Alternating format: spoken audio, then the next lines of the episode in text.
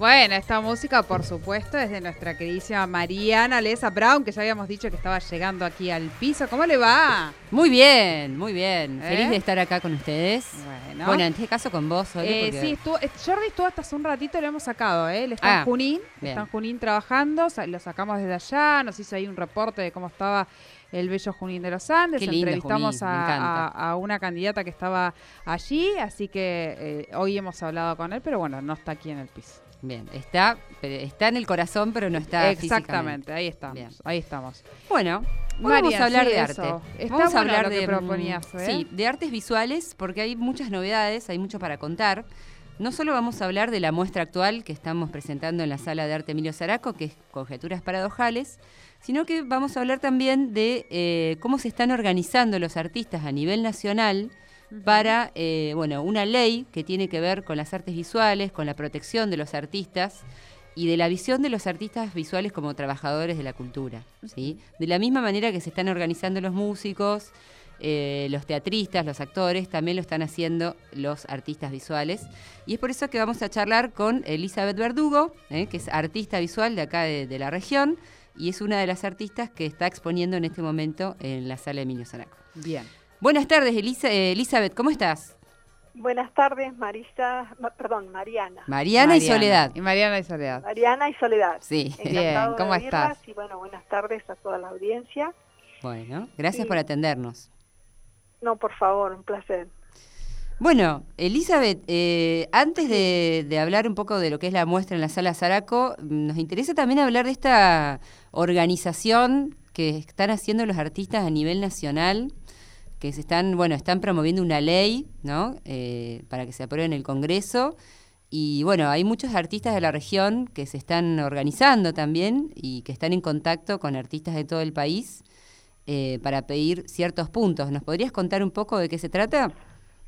Sí, bueno, eh, debido a la pandemia eh, nos encontramos que teníamos una situación eh, social, económica y, y este, política muy vulnerable. O sea, no figurábamos en ningún registro de nada.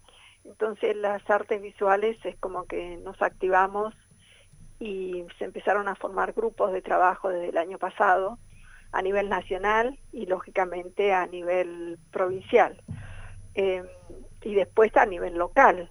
Entonces este, em, eh, nos fuimos uniendo a asociaciones y se fue formando la idea de, de un autocenso en primer lugar, eh, para, de hecho de artistas para artistas, eh, que se obtuvo un total de casi 5.000 artistas registrados en forma espontánea y, y por eso son autoconvocades. Y también eh, se realizó un tarifario, que sería un tarifario para las artes visuales, creado también por artistas visuales, conocedores de sus prácticas y como rompiendo un poco el mito de, de la consideración social que tenemos, que bueno, es trabajar por amor, ¿no?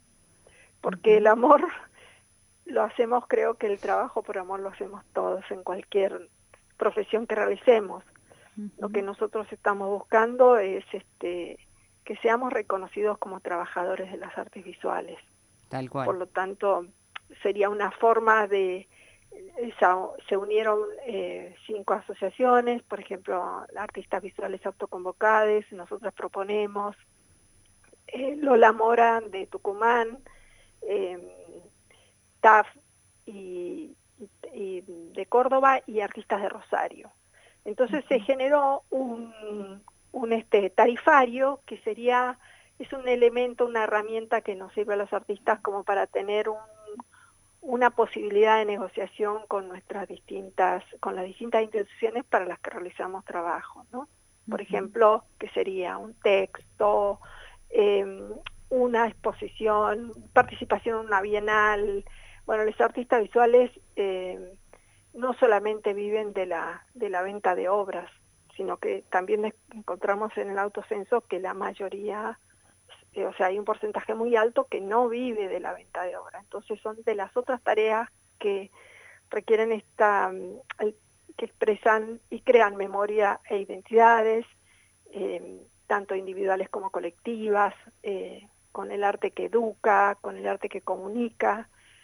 Y bueno, una forma de, de entender el mundo y de actualizar la historia es lo que nos lleva a imaginar unos futuros más posibles, ¿no? Sí, tal cual. En este sentido es que se empieza a, trabajar en forma, ahí sí, gratuita, con como artistas para poder lograr y, y, y se logró crear este, este tarifario. Y ahora eso fue en el 2020 y ya se está actualizando mes a mes por el, por el IPC. También este, estamos trabajando sobre una ley, sobre un, un proyecto de ley que sería para un Instituto Nacional de las Artes Visuales, que esto sí se está buscando la forma de de aunar los distintos criterios que hay para este arte con otras asociaciones y de alguna manera eh, presentarlo como corresponde a, a, través de las distintas, de, distintas, eh, como lo requiera la ley, ¿no? Eh, a través de legisladores y, y acompañarlo de las distintas localidades. Bien. Y acá en nuestra región, principalmente el día viernes, vamos a tener una, asamblea para poder este, tratar de encontrar la forma junto con autoridades, artistas y con entidades de educación, la forma de ir implementando el, el tarifario, ¿no? Para poder este, de alguna manera ser tenidos en cuenta a través de algún registro o, o de nuestras prácticas mismas de de cómo nosotros participar en las partidas que el Estado destina para, para cultura, por ejemplo, como tienen el cine, como tiene el teatro, como tiene la música, y, de esa manera eh, poder encontrar y encauzar esta, este gran vacío de nuestros derechos como trabajadores de las artes. Bien, bien. Bueno, eh, se están organizando, bueno, ya han presentado, ¿no? Eh, este, esta, este tarifario y estas ideas también a las autoridades, eh, por lo menos municipales de cultura, y, bueno, también se van a reunir con, con las autoridades provinciales, ¿verdad? Sí, nosotros tuvimos, bueno, la suerte de, de ser, soy parte de un colectivo, como recién mencionaste, y tuvimos la posibilidad de hablar con, con Mauricio Serenelli, con, con la subsecretaria Silvia eh, Labrín. Silvia Labrín, sí. Labrín, ¿no? Y les entregamos en mano la invitación para esta asamblea y también, eh, bueno, a la directora de la sala, eh, Maris, que Yo, acá estoy, Mariana, sí.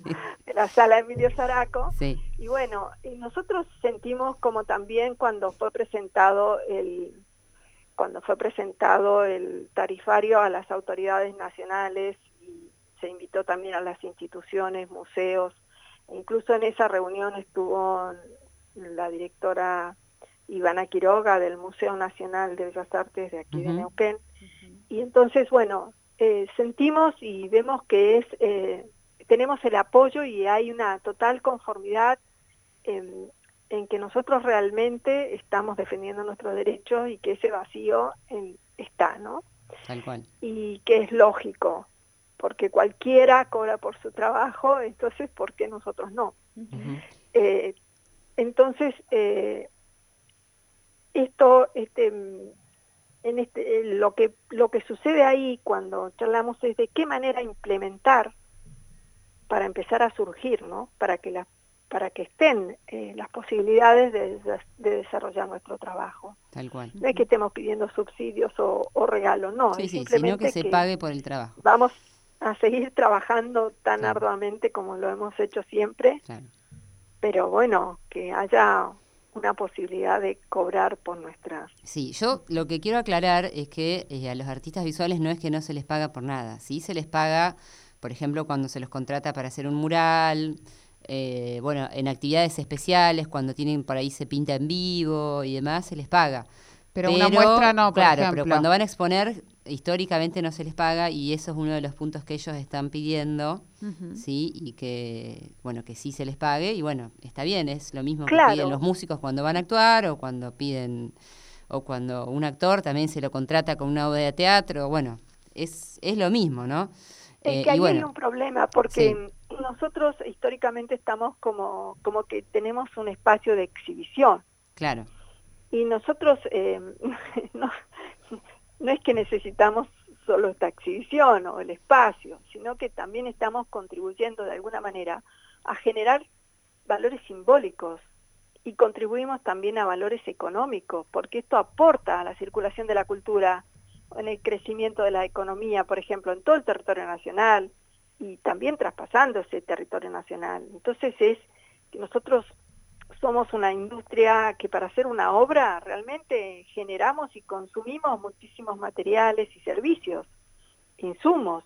Entonces, eh, ¿por qué sería, qué sé yo, las obras que cuando uno está en un proceso creativo, nosotros generalmente tenemos que tener otros trabajos para poder realizar nuestras propias obras, nos auto, eh, autogestionamos, eh, autofinanciamos, y cuando es cuando como mostró la pandemia eh, estamos sosteniendo la base de la pirámide de casi todo lo que tiene que ver con cultura con nuestras tareas.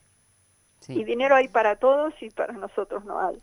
Entonces es como como que ahí se manifiesta abiertamente nuestra situación.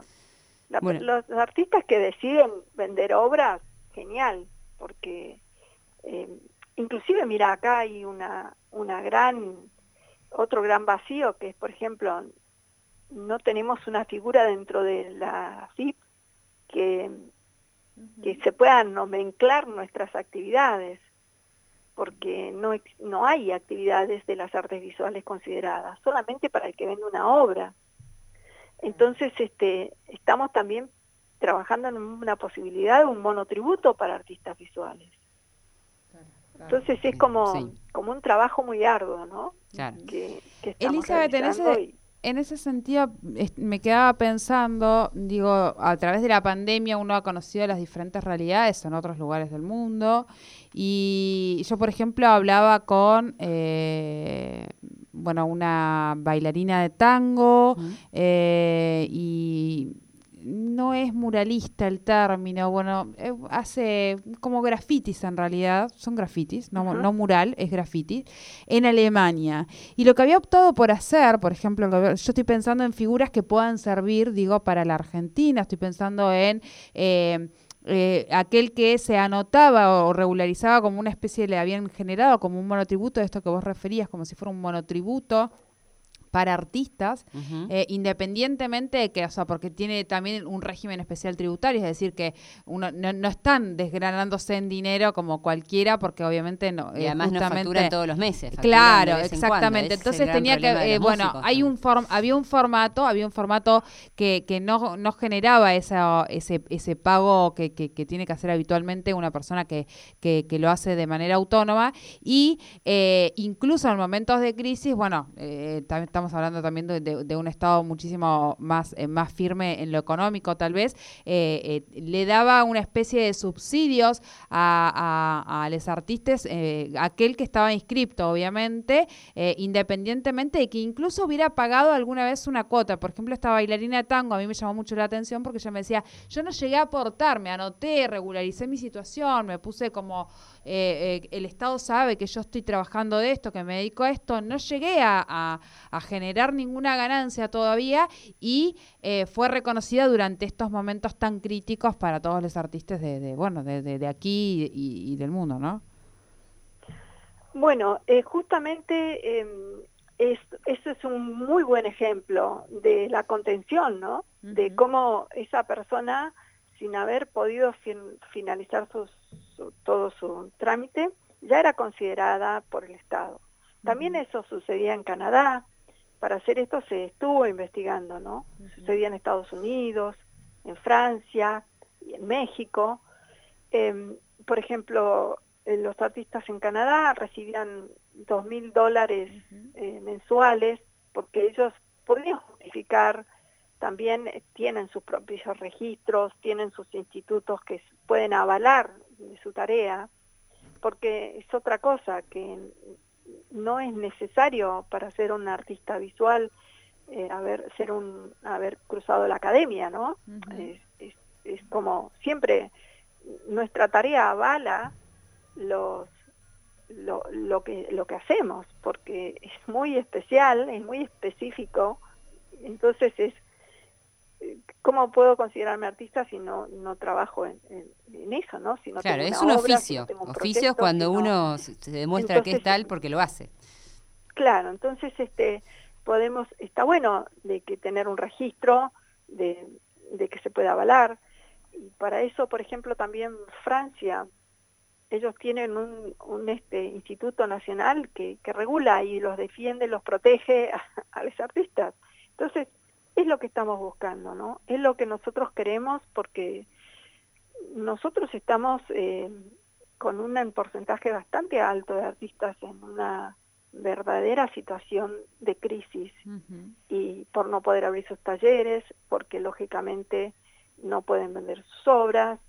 Eh, entonces hay, hay, nosotros ponemos en venta obras para poder ayudar a nuestros propios a nuestros propios compañeros y sino también eh, para la bolsa de comida o para que les llegue el plato de comida o que les llegue la ropa porque la estación lo requiere. Entonces es, es como que es mucho más crítico de lo que quizás aparenta. Bien. Eh, es por eso este trabajo tan arduo y que quizás nos quita muchas horas de las actividades de producción, pero lo consideramos también parte de la obra que estamos realizando en este momento, ¿no? Bueno, Elizabeth, nos queda poco tiempo y no quería dejar de mencionar que, están presentando una muestra como colectivo artístico en este momento que se llama Conjeturas Paradojales en la sala Emilio Zaraco, que se puede visitar en forma gratuita, sacando turno previamente en lo posible, tanto a la mañana como a la tarde. Eh, y bueno, son varios artistas, son siete artistas que están exponiendo. Y este sábado también van a estar dando una charla virtual. Contanos brevemente un poco de esta muestra, bueno, eh, sí, somos siete artistas que trabajamos en forma personal, individual, pero justamente participamos de un colectivo que es un seminario de pensar con los ojos, que lo dicta, está a cargo de Marcela Gasperi, ha sido su creadora. Y bueno, fuimos conociéndonos a través de, de estas instancias, y que son especies de clínicas, y, un poco que nos incentiva esto, ¿no? a mirar nuestras tareas con los ojos. Y, esto eh, nos llevó a unirnos y a presentar un proyecto en la sala. Y, bueno, es como este deseo de, de, este espacio tan, tan lindo que lo vamos a, recalcar también, la sala es, un espacio muy oportuno y muy adecuado para, para una presentación de obra, entonces invitamos al público para acompañarnos. Los, artistas que estamos participando son Aldo Búfalo con su muestra blog, que es una muestra de pintura. En realidad es como una instalación de pintura porque tiene formatos que podés tocarlos, podés moverlos. Sí, se pueden cambiar de lugar, tal cual, un blog, claro. Marta Carro, que tiene la de su obra Encierro, también indagando de las situaciones familiares, de lo que nos sucede con nuestras angustias, con nuestros temores, con nuestras vergüenzas. Em, Fernanda Colf con la serie Moldes, una bellísima muestra de foto performance, fotos, intervenidas. Em, ella este, es como una invitación a, a, reencontrarnos a través de esos moldes de cómo vamos constituyéndonos como seres, acumulando, Em, repitiendo creencias y lo que nos van transmitiendo. Eh, después Laura Mossi, que tiene su obra que es Estar Presente, es un bellísimo trabajo sobre el, sobre el tiempo, un ejercicio temporal de repetición de trazos, de, puntos, un tejido bellísimo, buenísimo que, que vengan a vernos. Sandra Oliveto con el convite, ella trabaja sobre un tema del hambre, que bueno, no, no define edad, este, este mal en todo el mundo. Y bueno, con la serie Corazones, que es muy bello, son acuarelas, esculturas, eh, dibujo. Eh, después Matilde Toschi con Resistiré, que son eh, también una muestra, es primero quisiera resaltar que es un artista bastante, bastante edad, que es un ejemplo para todos nosotros. Sí, mucha trayectoria. De mucha trayectoria. tenemos obra de, ella en el patrimonio de, la ciudad. de instalación, que, que deja charlar con ella, es un, es un libro de enseñanzas. Entonces, este, eh, ella trabaja sobre caminos y direcciones, sobre todos estos imaginarios que nos llevan a, no sabemos dónde. Y bueno, usa la ironía, es una obra muy bella, es una, aparte de muy buena técnica, eh, la belleza de su obra, ¿no? Em, y que ha trabajado muy arduamente durante toda la, pandemia. Después tenemos este, em, mi obra, que soy Elizabeth Verdugo, bueno, se trata de la serie, generalmente yo trabajo mis proyectos como en series, y aquí está la obra que es de la serie Asimilación Codificada, que es La Teta. Y bueno, es también un poco una invitación a reflexionar con, o sea, desde la ironía sobre eh, cuántas situaciones de apego que nos genera em, nuestra vida, ¿no? por ahí en las cuestiones sociales, políticas, familiares, empresariales. Entonces, un poco invitarlos a, atreverse y a, venir a ver el arte, que, el deseo nuestro es un poco más allá de me gusta o no me gusta, que me inspira, que siento cuando veo esto. Están hechas para el público, están hechas, están expuestas en una sala que no tenemos que pagar entonces está bueno disfrutar del arte. Trabajamos para... Bueno, Elizabeth, te agradecemos, este, se nos termina el tiempo, así que te agradecemos mucho estos minutos y los invitamos a todos a ver la muestra y recordarles que este sábado a las 6 de la tarde va a haber una actividad por Zoom donde van a participar todos los artistas junto a Marcela Gasperi, que es la, artista visual y docente del seminario Pensar con los Ojos y fue es un poco escribió nuestro texto. Escribió el texto curatorial y es la docente del taller donde participan todos estos artistas. Ella va a estar desde Buenos Aires, ¿no? Participando. Sí, sí, ella vive en Buenos Aires. Así que bueno, se pueden anotar, eh, pueden entrar al, Facebook o Instagram de la sala. así la charla es más. Sí, sale Emilio Zaraco. Y entrando ahí a nuestras redes sociales se van a dar cuenta de cómo, bueno, de cómo anotarse en la charla, ¿sí? que lo pueden hacer por mail o por WhatsApp. Ahí tienen todos los datos. Así que bueno, te agradecemos mucho, Elizabeth, y todos invitados. Muchísimas gracias a ustedes por este espacio y bueno, eh, esperamos que el público sea masivo. ¿eh? Ahora que, venga, está viniendo mucha gente por suerte, así que estamos contentos y bueno, invitamos a los que no les gusta el arte también que se animen. O que por ahí no suelen ir a este tipo de lugares, que se animen y prueben. Sí, a ver qué les pasa, ¿no? El arte no es como dice, tengo que entender y no entender. no, vengan a disfrutar. No hace falta saber de arte para venir, disfrutar de una muestra nosotros no nos importa si se enojan, si no se enojan, nos interesa que, que, lo vean, que, y que les pase lo que sea. Que interactúen. Sí. Tal bien, cual. Bien, muchísimas bueno, gracias. Un abrazo grande por esta Gracias. Muchísimas gracias, beso. Chao, chao. Bueno. bueno, hablábamos un poco de artes visuales con Elizabeth Verdugo.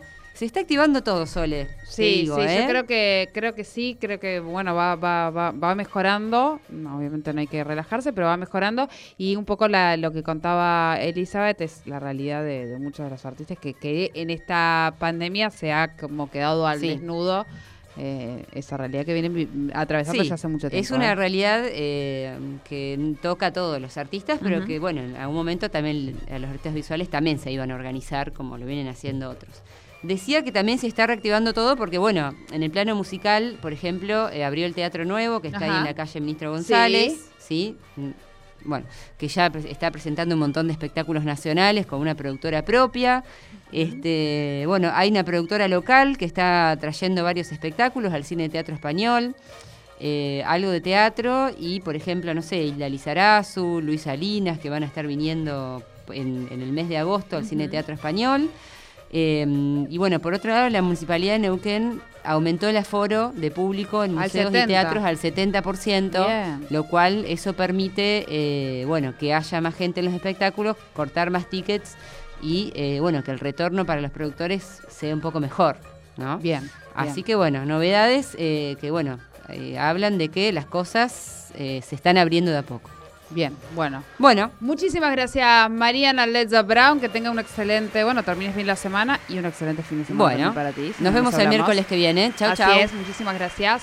Hasta aquí la cultura con Mariana Ledza Brown. Quédense porque ya viene la columna de Somos Germinar.